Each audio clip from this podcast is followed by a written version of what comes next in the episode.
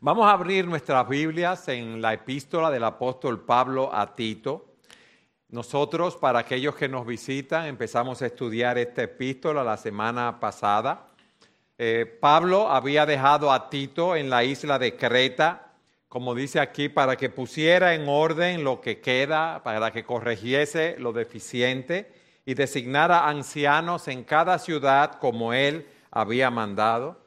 Allí habían varias iglesias incipientes, si podemos decir así, repartidas en toda la isla, que estaban influenciadas por la cultura pagana, estaban luchando con ese pensamiento de la época. Eh, en, alrededor de ellas y dentro de las iglesias también habían falsos maestros con motivos egoístas que estaban trastornando a familias enteras. Y la carta de Tito está dirigida a corregir ese problema. En el día de hoy, en la porción que leyó el pastor Rafael, de los versículos 5 al 9, vamos a ver cuáles son las cualificaciones para un pastor. Los estándares de Dios para el liderazgo son altos y muchas iglesias no toman esto en cuenta y fruto de esto vemos a hombres que no están llamados ni cualificados para estar en el ministerio pastoral, eh, dirigiendo esas iglesias cuando esos parámetros, cuando esas cualificaciones son rebajadas, vemos el resultado espiritual en un deterioro en la vida de muchas iglesias. En esta porción que leyó el pastor Rafael, vemos que solamente se debe permitir para estar en el ministerio pastoral a un hombre cuyo carácter se conforma a esas cualificaciones que se nos habla aquí. Y Pablo le dice a Tito que él debía seleccionar, óigame bien, hombres que tuvieran estas cualificaciones para ejercer el liderato de, de las iglesias. Y con esto en mente, yo quiero que veamos el primer punto y leamos el versículo 5.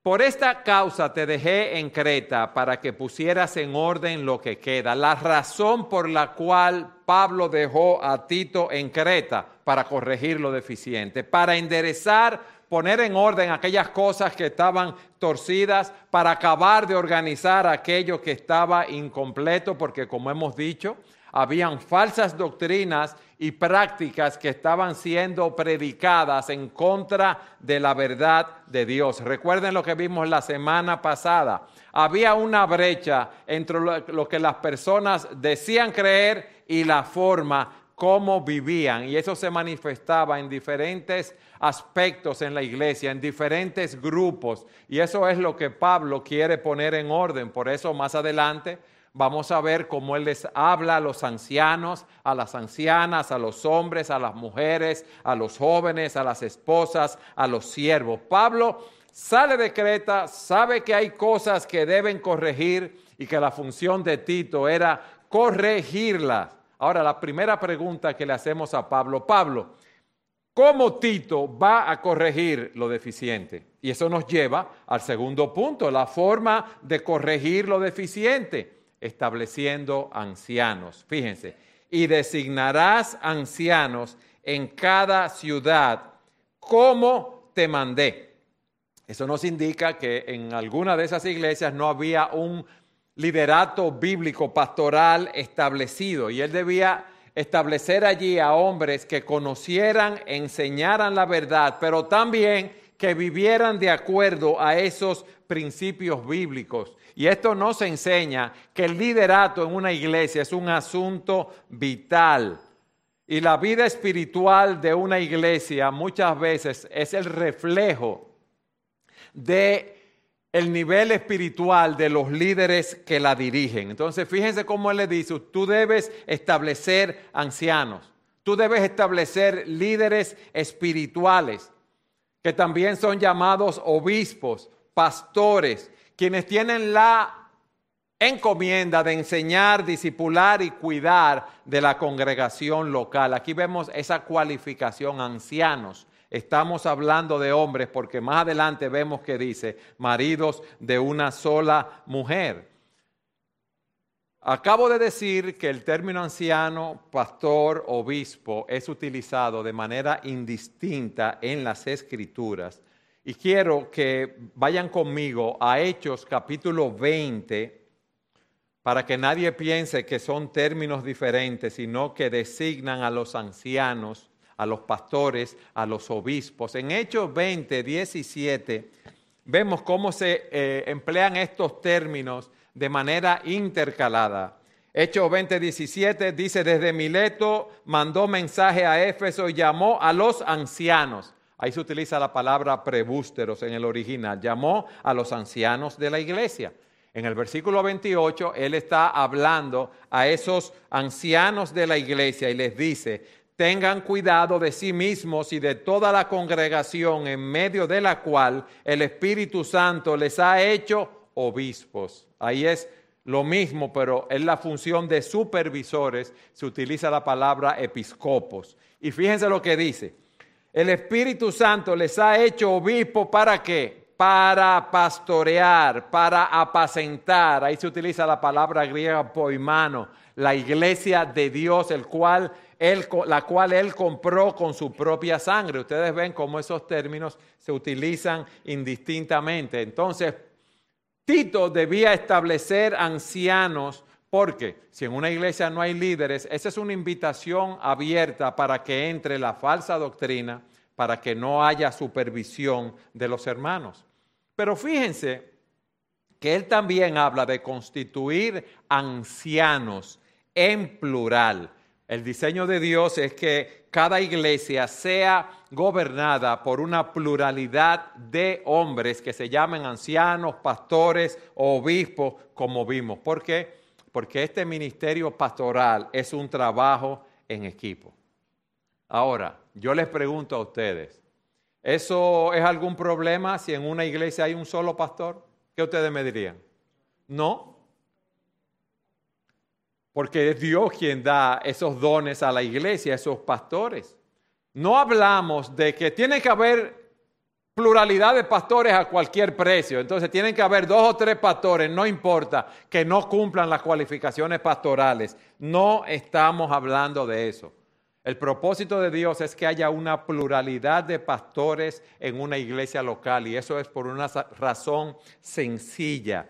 No hay ningún ser humano que tenga todos los dones espirituales, que tenga toda la perspicacia, que tenga toda la sabiduría para enfrentar las diferentes situaciones que se presentan en una iglesia local.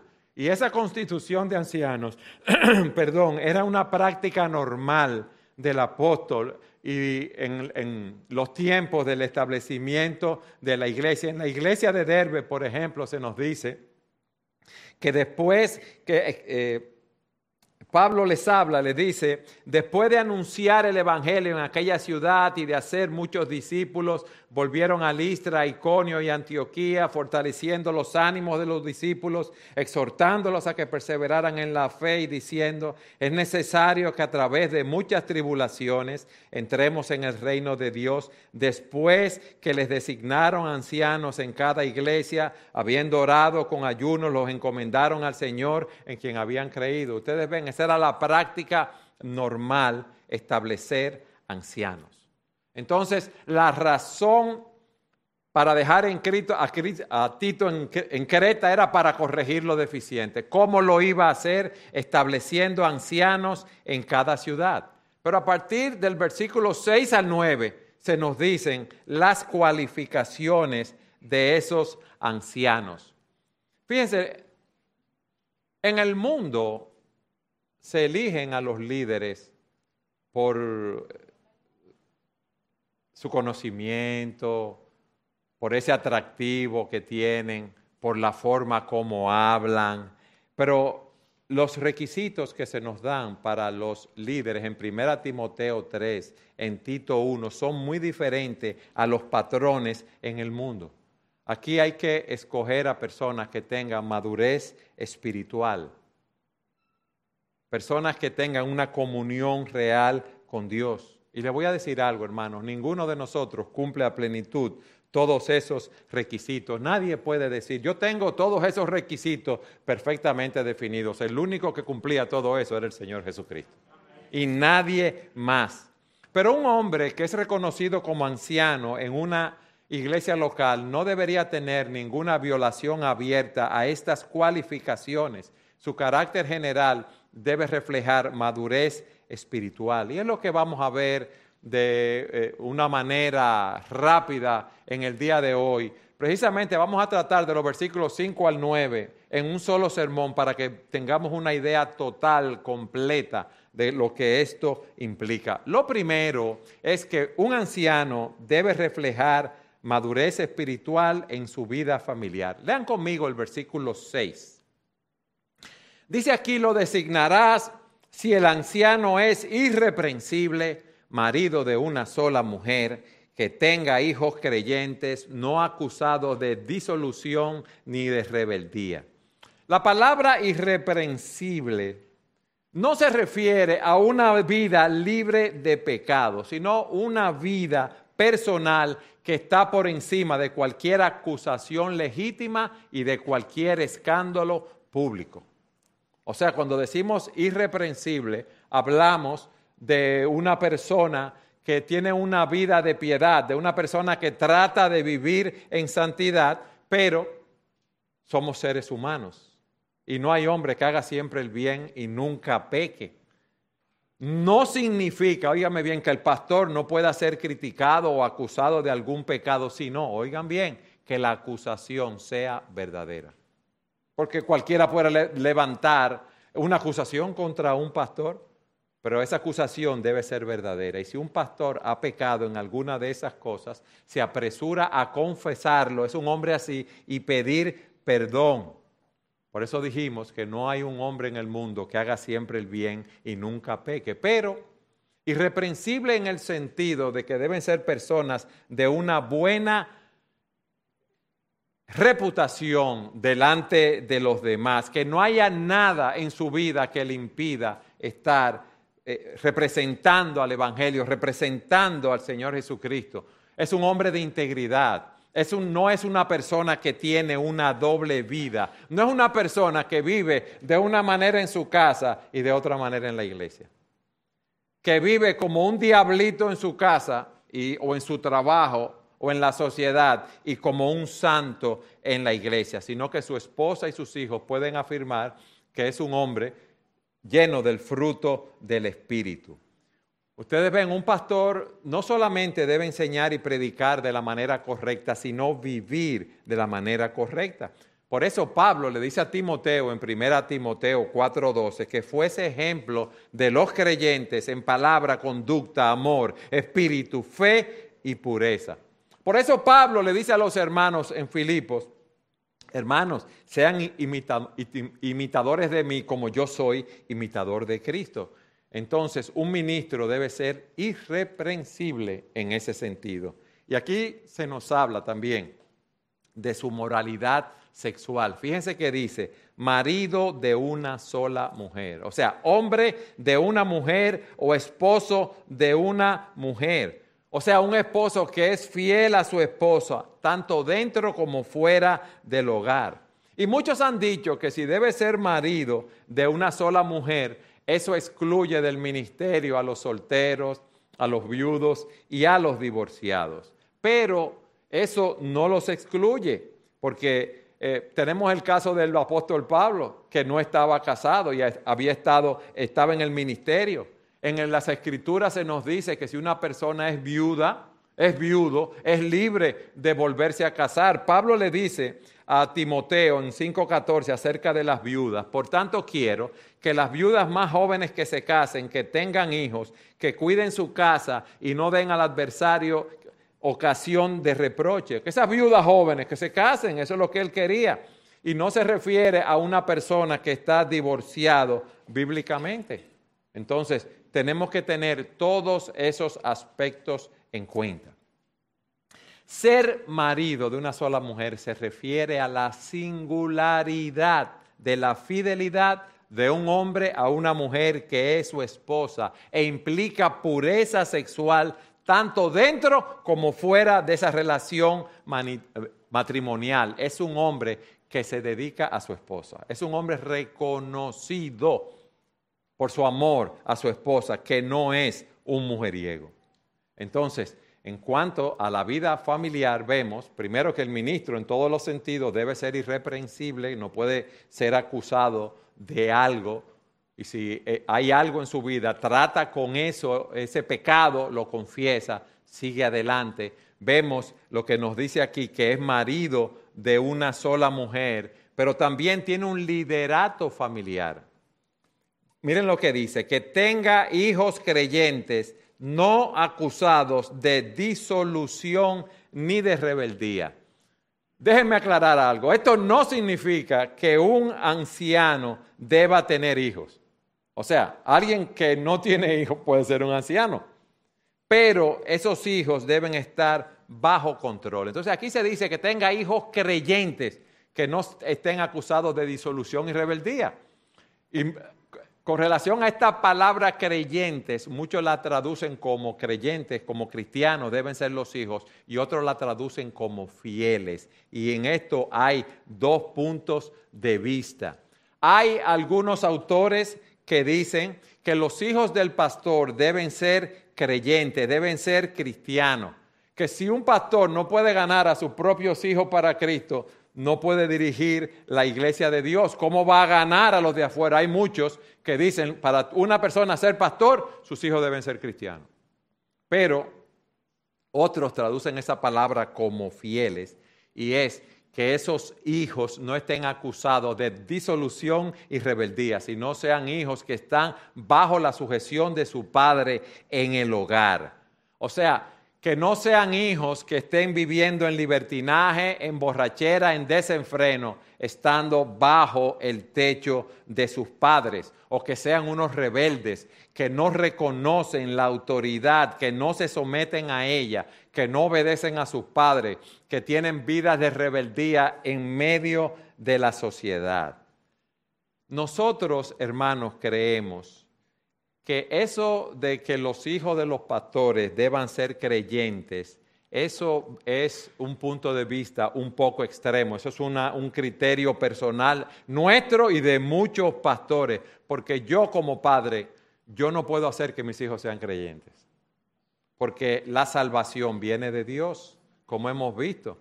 Vimos la semana pasada que esos escogidos, esos elegidos son llamados por medio del Evangelio de Jesucristo. Yo quisiera, no que mis hijos, que, que todo el mundo fuera creyente, que tuvieran la vida eterna, que pudieran disfrutar del gozo que nosotros gozamos, del perdón de nuestros pecados, que no fueran camino a una condenación eterna, que tuvieran la esperanza que nosotros tenemos. Pero no es así. ¿Por qué? Porque es Dios que llama a salvación. Pero le voy a poner otro ejemplo. Imagínense que un hombre joven con sus hijos pequeños es llamado al ministerio y después que está en el ministerio a los 5 o 8 años tiene sus hijos y esos hijos son rebeldes. Significa, eh, eh, no son creyentes, perdón, rebeldes no, no son creyentes porque deben estar bajo sujeción mientras estén bajo el techo del hogar. En eso tenemos que estar claros. Pero que no sean creyentes, entonces esa persona ya debe dejar el pastorado por esa razón. Eso es algo que no lo entendemos así. ¿Ustedes ven? Un pastor debe ser irreprensible en su vida familiar, hemos visto. Marido de una sola mujer, que tenga hijos creyentes, no acusados de disolución y rebeldía. Pero también Pablo le dice a Tito, Tito, el carácter general del pastor es muy importante. Hay cualidades, no, cualidades no. Hay defectos que el pastor no debe tener y hay cualidades que, debe tener. Y eso es lo que Él nos da en los versículos 7 y 8. Vayan allí conmigo, por favor, hermano. Pablo repite y dice lo siguiente, porque el obispo debe ser irreprensible, vuelve a repetir lo que ya había dicho, ¿eh?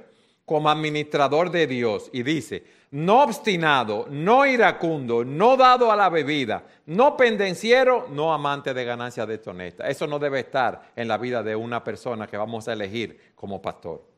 Versículo 8. Antes bien, debe ser hospitalario, amante de lo bueno, prudente, justo, santo, dueño de sí mismo. Fíjense cómo él repite esta palabra irreprensible y luego agrega irreprensible como administrador de Dios. Un administrador, un mayordomo, es responsable ante el propietario de una casa, de un negocio, de las operaciones diarias de la misma. Entonces miren lo que hay ahora. La iglesia es la casa de quién? De Dios. La iglesia es la casa de Dios. Entonces, los pastores somos administradores en la casa de Dios. Administramos la casa de Dios bajo la autoridad de Dios y le daremos cuenta a Dios de nuestro ministerio. Dios ha delegado funciones a los pastores de enseñar, de supervisar, de discipular, de preparar a los santos para la obra del ministerio y nosotros debemos llevar a cabo nuestras labores como siervos, como mayordomos de Dios. Esta iglesia no es de los pastores, esta iglesia es del Señor Jesucristo. Él fue que la compró con su sangre, no nosotros. Pertenece a Dios, no a ningún hombre. Los ancianos, los obispos, los pastores somos solamente sus administradores. Y Pablo le da a Tito cinco defectos que no deben estar presentes en la vida de los pastores. O sea, a la hora de escoger un pastor, no puede tener estas características. El anciano dice, no debe ser obstinado. Y la palabra que se traduce aquí del original es autocomplaciente. Y usted dirá, pero ¿qué tiene que ver autocomplaciente con obstinado? Bueno, si usted ve esa palabra autocomplaciente, es, es la persona que se pasa la vida pensando en los demás. No, autocomplaciente, pensando en sí misma. Es la persona que busca su propio placer, que busca su propio beneficio, que busca posiciones dentro de las cuales pueda exhibirse es una persona que tiene una opinión alta de sí mismo y que está pendiente de sus propios intereses. Sirve no para agradar a los demás, no para agradar al Señor, sino para ser visto de los demás. Entonces imagínense, una persona así no está preocupada por las ovejas, no está preocupado por los hermanos de la iglesia, es una persona egocéntrica que utiliza a los demás para su propio beneficio. Entonces, cuando una persona así es elegida pastor, ¿qué pasa en la iglesia con el cuidado de los hermanos? Hay problemas. Si un hermano le dice algo al pastor que a él no le gusta, ¿qué pasa inmediatamente? Hay confrontación. Si este hombre está trabajando en un grupo de ancianos, su opinión debe ser lo primero. Él no va, a, no va a escuchar la opinión de los demás. ¿Por qué? Porque esa persona no está trabajando para el rebaño, está trabajando para sí mismo. En segundo lugar, se nos dice que no debe ser iracundo. Una persona iracunda es una persona de mecha corta. Y lo digo sonriéndome porque eh, eh, eh, tendemos, es una característica que nosotros los seres humanos se da con mucha frecuencia, esa ira que perdemos los estribos. Usted está en la calle y se le atraviesa un carro público. ¿Qué es lo que usted quiere hacer? Decirle tres cosas al chofer del carro público. Abrir la puerta del carro, salir y, y con la persona. ¿No es así?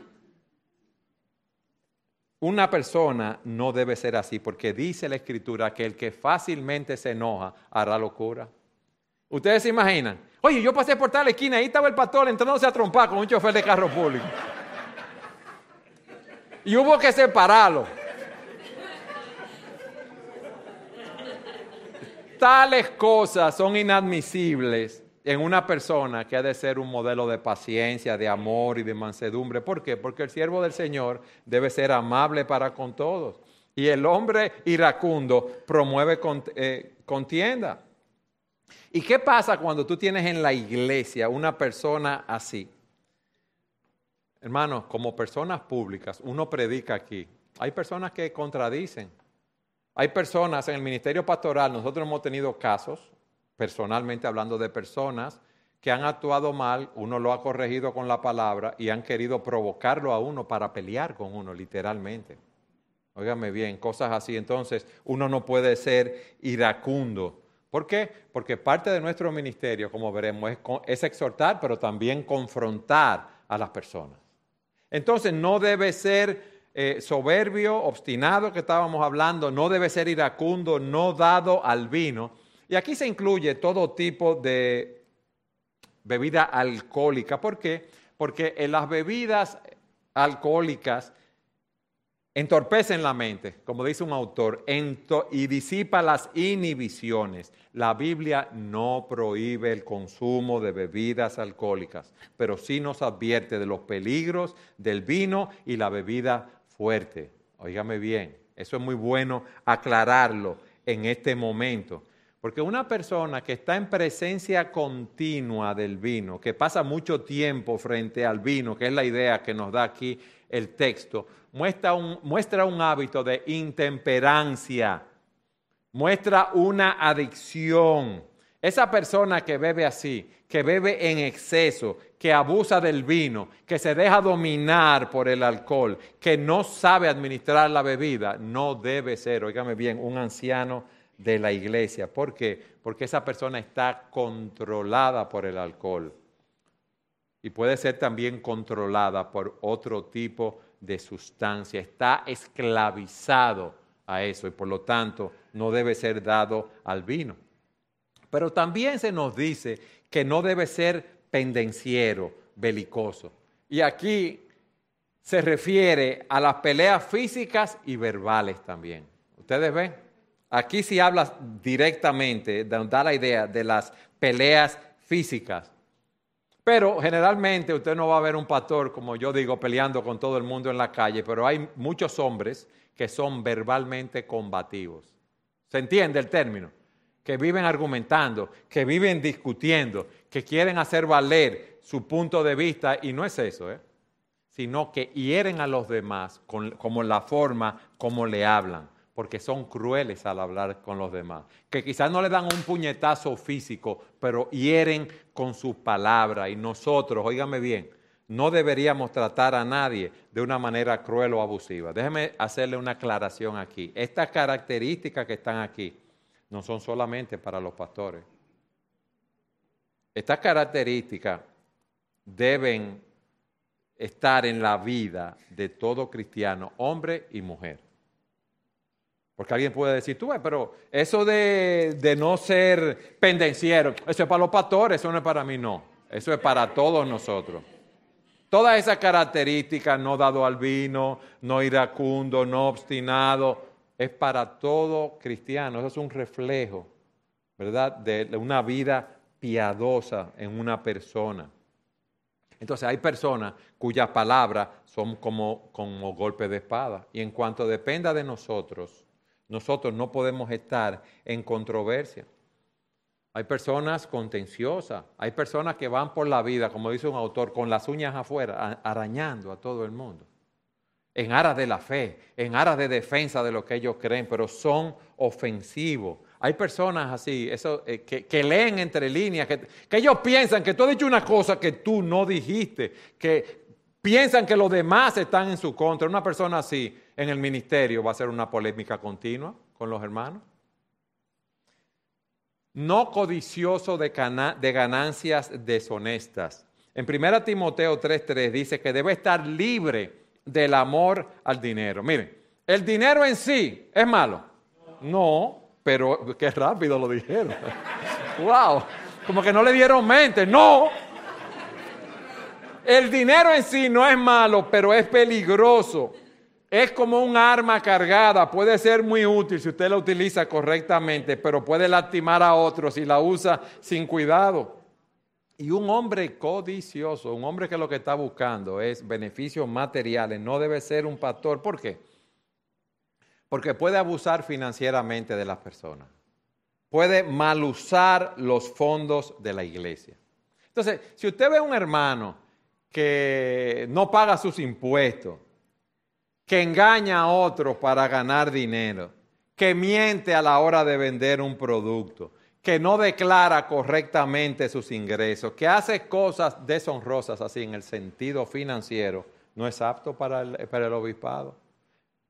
Pero que él sirve mucho, que él conoce mucha Biblia, ¿no? Pero que tiene amor al dinero y mira cómo vive. Esa área hay que trabajar con él para que esa área sea puesta bajo el control de Dios. Entonces, hasta aquí hemos visto las cinco características que no deben estar presentes en los pastores, para que nadie se pierda. ¿Qué hemos visto en primer lugar? que debe ser irreprensible en su vida familiar. Estamos viendo que debe ser irreprensible en su carácter general. Y hemos visto cinco defectos que no deben estar presentes en la vida de un pastor. Ahora, dentro de ese carácter general del pastor, vamos a ver las características, las cualificaciones. Versículo 8, vamos a leerlo de nuevo. Antes bien debe ser hospitalario, amante de lo bueno, prudente, justo, santo, dueño de sí mismo. Hospitalario es que ama a los extranjeros. Eh, el pastor debe ser el tipo de persona que cuando entra un extraño, un visitante a la iglesia, debe interesarse por él, debe darle una bienvenida sincera, debe estar dispuesto a abrir su casa a los demás para recibirlo. Es una persona que tiene un interés genuino en todas las otras personas y los hace sentir bienvenidos. Miren lo que pasa con nosotros. Nosotros somos grupistas. Entonces nosotros tendemos a buscar en la iglesia y a juntarnos en la iglesia con aquellas personas con quienes tenemos confianza, quienes son nuestros amigos eh, personales, lo cual no es malo, pero ¿qué hacemos nosotros? Estamos todo el tiempo juntándonos con el mismo grupo de personas y los demás hermanos ni lo conozco, lo veo los domingos y los saludo en la iglesia a Chepa. O buscamos a aquellos que tienen nuestra clase social, nuestra clase económica. Y eso hace que la iglesia se convierta en pequeñas islas diferentes de personas. Y cuando llega un visitante, uno no está atento a que esa persona, ¿verdad? Llegó por primera vez para yo recibirlo, para yo darle la bienvenida. ¿Por qué? Porque yo soy miembro de la iglesia. Esta es nuestra casa espiritual, si podemos decirlo así. Entonces el Señor espera que por amor a Él dejemos a un lado todos esos prejuicios y recibamos a aquellos que vienen a la iglesia. Les pregunto a ustedes, ¿la hospitalidad es una característica sola de los pastores?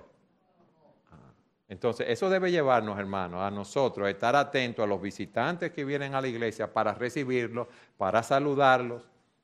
Debemos también tratar de buscar a los demás hermanos de la iglesia, no solamente a los que están en mi grupo pequeño, no solo a los que viven cerca de mí, aquellos que son afines a mí, no.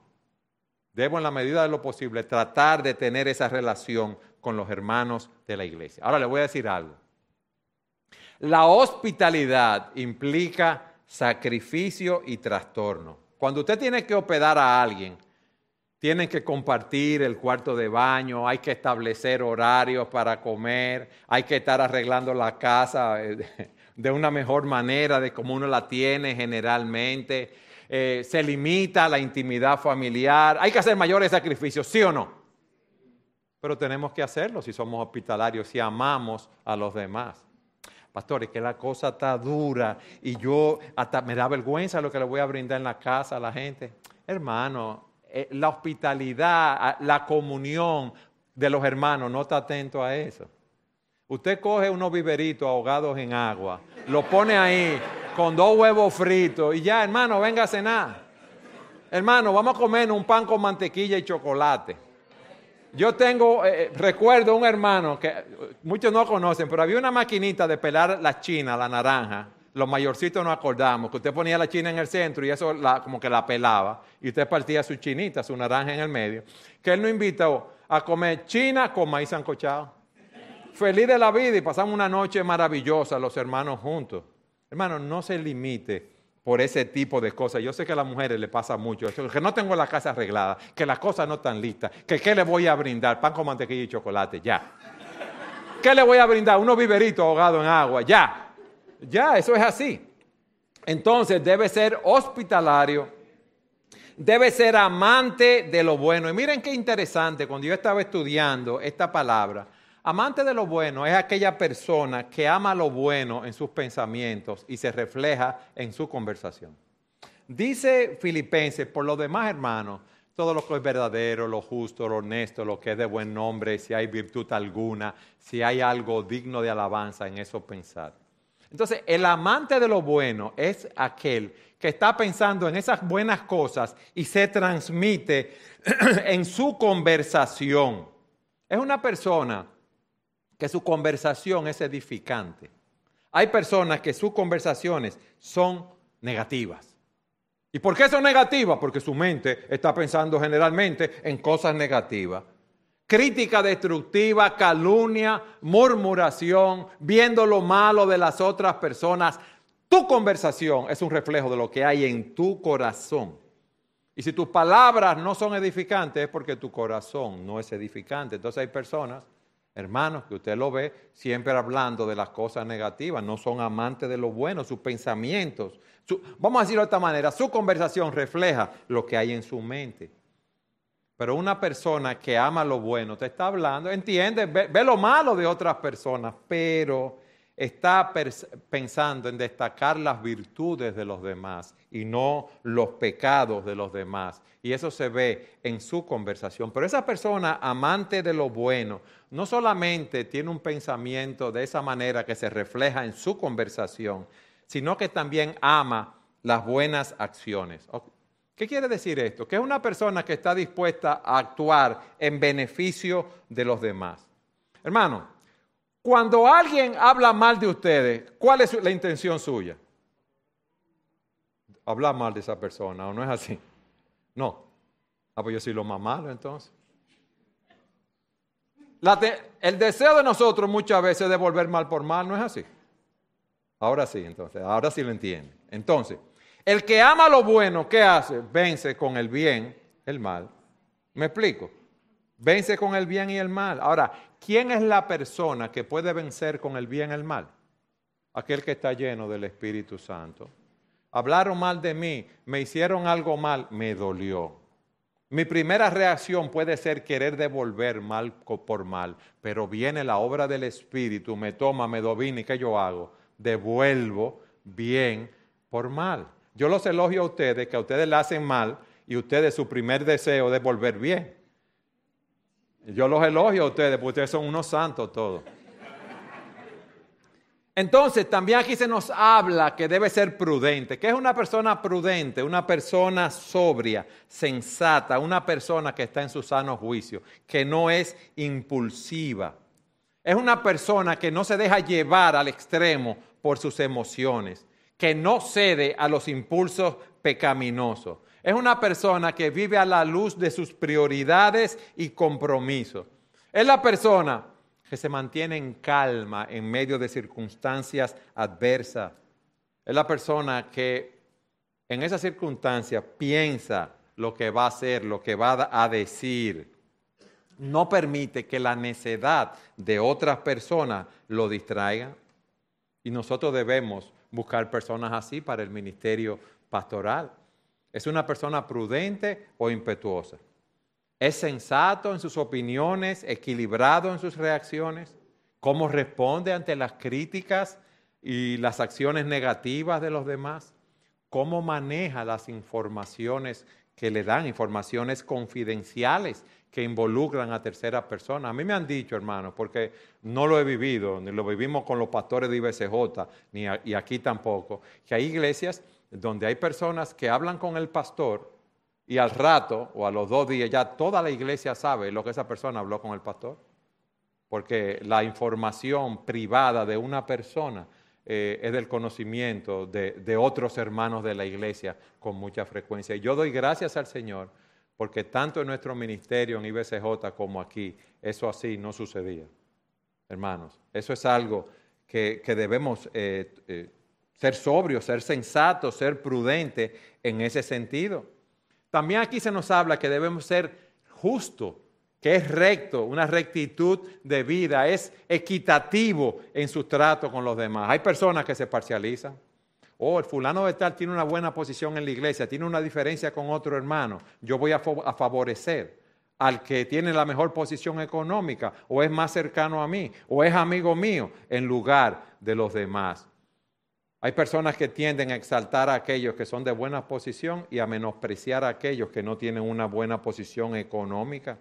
No. Alguien que aspira al ministerio debe ser una persona que sopesa los hechos de un asunto y toma decisiones imparciales basados en la evidencia y basados en los principios de la palabra de Dios. Si vamos a escoger un hombre para el ministerio, Debemos escoger hombres que tengan una reputación de integridad y rectitud en sus tratos con los demás. Más información, debe ser una persona que honra su palabra, que cumple con sus deberes sociales para con los demás, que es íntegro en sus relaciones sociales, que es recto en sus negocios, en su profesión, en su trabajo, que cumple con sus compromisos, aunque al hacerlo perjudique sus propios intereses.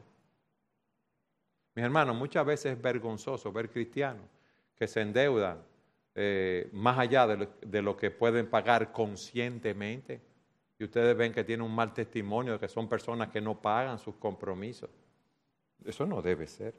Justo, también santo. Aquí la palabra santo, la palabra santo generalmente está asociada con separación. El santo es una persona apartada para Dios. Pero aquí la santidad tiene que ver con la piedad, con su pureza la persona santa es aquella que es libre de las manchas del pecado, pero que trata con su pecado. La persona que quiere agradar a Dios, que cumple su deber para con Dios. Es una persona piadosa, es una persona que vive en el temor de Dios. Y como teme a Dios y quiere agradarlo, eso se manifiesta en su comportamiento. También se nos dice, dueño de sí mismo es una persona que tiene control sobre sus deseos o eh, cualquier cosa que pueda interferir en su, en su caminar cristiano. Por eso Pablo se refiere al cristiano como un atleta que ejerce dominio propio, que se niega muchas cosas. ¿Para qué? Para ganar la corona, para llegar al final de la carrera. Entonces, una persona que vamos a elegir el pastorado debe ser una persona dueña de sí misma, que no se deja arrastrar por sus reacciones emocionales, sino que trata de interpretar todo a la luz de los principios de la palabra de Dios. Es una persona que no se deja llevar por sus apetitos carnales. Hasta aquí hemos estudiado la vida familiar de, de un pastor, o aquellos que aspiran al ministerio, hemos visto su carácter en general, hemos visto las áreas que lo pueden descalificar, sino que no deben estar presentes, hemos visto las virtudes que deben estar presentes, pero hay una tercera cualificación que debemos tomar en cuenta, que está en el versículo 9. Miren lo que dice. Debe retener la palabra fiel que es conforme a la enseñanza para que sea capaz de exhortar con sana doctrina y refutar a los que contradicen. Debe tener la habilidad para enseñar la palabra. Debe retener la palabra fiel. Fíjense, debe aferrarse a la escritura. Debe aferrarse a las enseñanzas bíblicas sin apartarse de ellas un cristiano debe, todo cristiano debe, y más alguien que, vamos que queremos que sea pastor, debe apegarse al Señor, su relación con Él y apegarse a la palabra de Dios. Por lo tanto, una persona que no, no manifieste un profundo amor y fidelidad a la palabra, que no medite en ella, que, que no la ponga en práctica en su vida, en sus decisiones, con su familia, en su trabajo, no es apto para el pastoreo.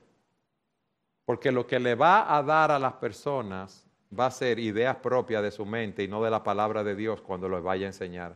Cuando venga alguien a pedirle un consejo de su negocio, de su vocación, de sus hijos, de su matrimonio, él le va a decir lo que a él le parece y no le va a decir Dios dice así. Entonces, un pastor, un ministro debe conocer la palabra de Dios. No todos los pastores están llamados a predicar públicamente, porque hay un ministerio también en privado con la palabra de Dios. Pero una persona que escojamos para el ministerio sí debe conocer la palabra, debe aferrarse a la palabra y debe poder trazar la palabra correctamente. Y eso es algo que debe estar bien claro. Ahora, ¿cómo administra esa palabra? Vamos al versículo 9 para que ustedes lo vean. Debe retener la palabra fiel que es conforme a la enseñanza. ¿Para qué? Para que sea capaz también de exhortar con sana doctrina y refutar a los que contradicen. ¿Ustedes ven? Él debe exhortar con sana doctrina. Nosotros tenemos, eh, estamos llamados a tener un ministerio de enseñanza, de consolación, de consejo, de exhortación. ¿Con cómo? Con sana doctrina. Con la palabra de Dios, con la doctrina sanadora de la palabra de Dios con esa palabra que corrige, que rectifica los errores de los fieles, con esa palabra que cura las enfermedades eh, espirituales. Entonces tiene que ser una persona que conozca la palabra de Dios, que su mente sea controlada por la palabra de Dios para poder dar ese consejo oportuno. Y fíjense que dice, primero que debemos exhortar con sana doctrina y en segundo lugar, y refutar a los que contradicen. Debemos denunciar el error, persuadir a aquellos que están pensando de una manera incorrecta. Pueden ser incrédulos que están negando la verdad del Evangelio o pueden ser creyentes o personas que profesan ser creyentes, pero están eh, viendo mal algún punto de la doctrina. Ante esos contradictores, nosotros los pastores debemos utilizar la espada del Espíritu. Así dice el Señor, mi hermano. Mira, tú estás pensando así. Mira lo que dice la palabra de Dios. Mira lo que Dios ha dicho.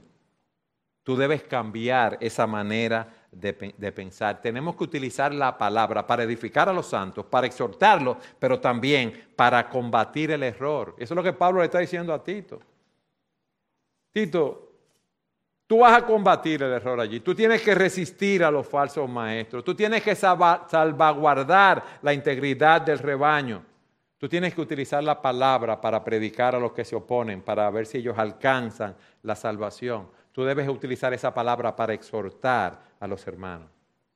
Por eso, en 2 Timoteo 2.24 en adelante, Pablo le dice a Timoteo lo siguiente, el siervo del Señor no debe ser rencilloso, sino amable para con todos, apto para enseñar, sufrido. Debe reprender tiernamente a los que se oponen, por si acaso Dios les da el arrepentimiento que conduce al pleno conocimiento de la verdad. Y volviendo en sí, escapen del lazo del diablo, habiendo estado cautivos de él para hacer su voluntad. Ustedes ven, las personas que vamos que, que elijamos como pastores tienen la responsabilidad de conocer esa palabra, vivir esa palabra, aferrarse a la palabra, trazarla correctamente para exhortar a los creyentes y para corregir el error. Nosotros debemos utilizar la palabra para administrar la casa de Dios como buenos mayordomos. Mis hermanos, yo empecé diciendo que hay muchas iglesias que han sufrido mucho porque hay hombres que no son calificados, que han sido puestos en el ministerio. Y por eso nosotros estamos estudiando la epístola de Tito, porque como vimos, se habla de los pastores, de los jóvenes, de los ancianos, de los siervos, cómo los diferentes grupos de la iglesia deben vivir. Pero nosotros somos una plantación. Muchos dicen que ya no somos una plantación, que somos una iglesia formal.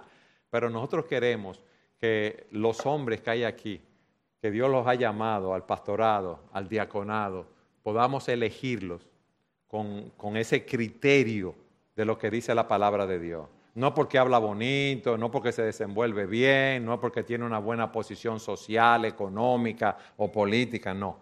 Queremos elegirlo porque es un siervo del Señor. Y eso es lo importante. Y al examinar a estos candidatos debemos ver esas tres áreas. Debemos considerar su hogar, debemos considerar su carácter general y debemos considerar su relación con la palabra de Dios y su capacidad para manejarla con precisión. Yo quiero concluir con esta pregunta, hermano. ¿Quién está a la altura de estas demandas que nos da ese texto? Ninguno de nosotros. Ninguno de nosotros, como yo decía al principio, lo cumple a la perfección. El único que lo cumple a la perfección es el Señor Jesucristo. Ahora, todo cristiano debe debemos luchar para conformarnos a estos principios que nos da la palabra de Dios. En la carne ninguno de nosotros lo cumple, pero por la gracia de Dios, óyeme bien, por la gracia de Dios tenemos el poder transformador del Espíritu Santo que mora en nosotros. Esto no lo podemos adquirir en nuestras propias fuerzas, pero Dios nos capacita para hacer esa obra. Hermanos, y todos nosotros debemos luchar para conformarnos a lo que aquí se nos dice, porque esto es algunas pinceladas de la imagen de Jesucristo, si podemos decirlo así, pero recordemos que Cristo es el único que modela estas cualificaciones a la perfección. Pero nosotros debemos ver a aquellos hombres que Dios está levantando en medio nuestro para hacer esa labor pastoral. Amén.